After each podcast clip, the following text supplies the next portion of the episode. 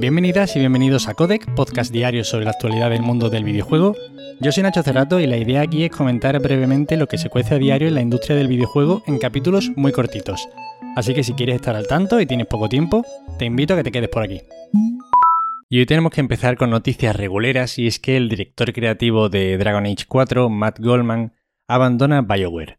Tras más de 23 años trabajando en el estudio y según un correo electrónico enviado al personal y publicado por Kotaku, ha habido mutuo acuerdo entre la compañía y el director para separar sus caminos.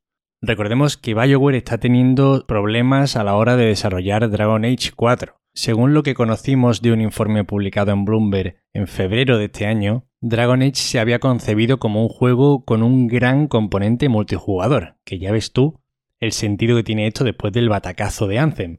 Pero afortunadamente el juego sufrió un cambio de rumbo gracias al éxito de juegos como Fallen Order. Aquí parece que habría bastante tirantez entre Electronic Arts, que exigiría mucho a sus desarrolladoras incluir componentes online porque quieren muchísimo los juegos como servicio, y BioWare, que estaría más bien pensando en otro tipo de cosas. Evidentemente, el papel de un director creativo en el desarrollo de un juego es muy pero que muy importante y su visión puede impregnar pues prácticamente la totalidad del juego. Es un cargo con mucho peso. Desde el estudio, pues bueno, ¿qué van a decir? Entienden que la partida de Matt es muy importante, tanto para los trabajadores como para el desarrollo del juego, pero dicen que Matt ha dejado el estudio en muy buenas manos y que no se lanzará un juego que no cumpla con los estándares de BioWare.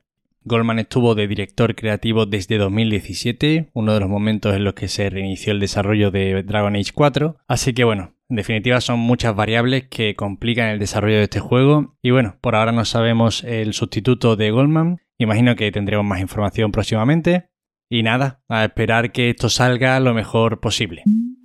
El creador de Silent Hill, Keiichiro Toyama, ficha para su estudio a Tatsuya Yokinawa, diseñador de Devil May Cry se está juntando en Bokeh Studio gente muy interesante. Y en un vídeo que se publicó ayer en el canal de YouTube del propio estudio, pudimos saber un poquito más sobre el futuro título de terror que verá la luz en 2023. Aunque ya os digo que la información se sigue dando bastante a cuentagotas mediante imágenes conceptuales y diseño de personajes. ¿Qué pasa aquí? Bueno, pues que en Toyama se puede confiar porque básicamente es el creador de uno de los juegos más importantes de la historia del medio se está rodeando de gente muy interesante, parece que se va a tomar su tiempo y yo creo que de aquí va a salir un juego muy interesante. De hecho, yo creo que es de los estudios que más interés pueden generar de cara al futuro y yo hay pocos juegos que espere tanto como este. Epic adquiere Harmonix, el estudio responsable de los Guitar Hero y los Rock Band. Según explica el propio estudio, trabajarán en crear viajes y gameplays musicales para el Fortnite, pero seguirán con sus propios desarrollos y lanzamientos. Bueno, esto tiene todo el sentido del mundo. Imagino que alguno se habrá enterado de los conciertos y estas cosas que ha habido en Fortnite y ya se está pues coqueteando mucho con la inclusión de ciertas experiencias eh, musicales, que si un concierto de Ariana Grande y tú te puedes mover por escenarios que van cambiando y vas haciendo cosas, son la verdad que bastante curiosos de ver. Os recomiendo que busquéis en YouTube eh, Ariana Grande Fortnite si os interesa y bueno, pues es una compra que tiene sentido si la situamos en este marco, ¿no? Este estudio Harmonix tuvo bastante éxito, sobre todo a partir de 2005 con los Guitar Hero. Luego, tras la compra de Electronic Arts, se puso con los Rock Band, añadiendo nuevos instrumentos y también fue funcionando, pero poco a poco se ha ido diluyendo bastante su interés. De hecho, el año pasado lanzaron Fuser, un juego en el que pasabas a ser DJ, aunque ya tuvieron un DJ Hero de hecho. Pero bueno, el caso es que el estudio tampoco es que estuviese en sus mejores momentos. No sabemos mucho más sobre esta adquisición, ni cifras ni condiciones, pero bueno, esperemos que esto les ayude un poquito a remontar y en cualquier caso estaremos atentos.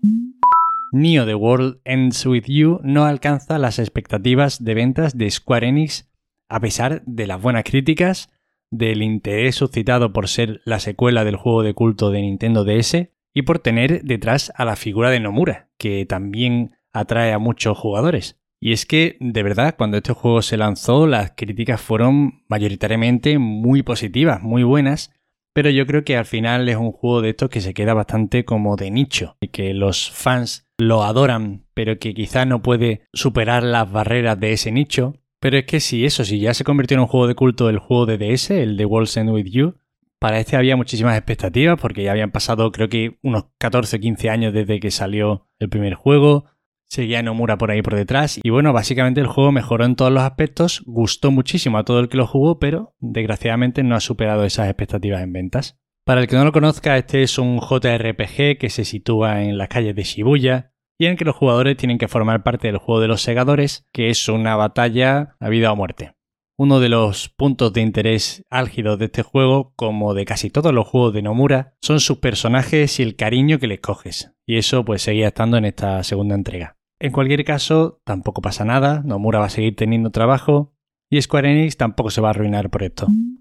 Y para acabar hoy, vuelven a filtrarse los juegos del PlayStation Plus con antelación y para este mes de diciembre estarán disponibles Godfall, Mortal Shell y Lego DC Super Villains.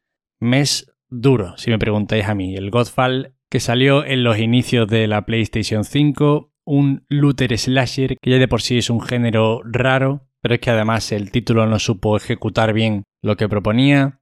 Mortal Shell, que es uno de estos calcos de Dark Souls, pero bueno, un poquito más regulero. Y un Lego. Un juego de Lego que, bueno, al que le gusten, pues tiene ahí para entretenerse. Yo no soy especialmente fan. Y estas son todas las noticias de hoy. Espero que os hayan resultado entretenidas.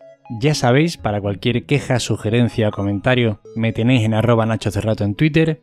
Os agradezco de corazón que estéis ahí al otro lado escuchándome. Muchísimas gracias, de verdad, me hace muchísima ilusión. Y nos vemos mañana como siempre. Hasta luego.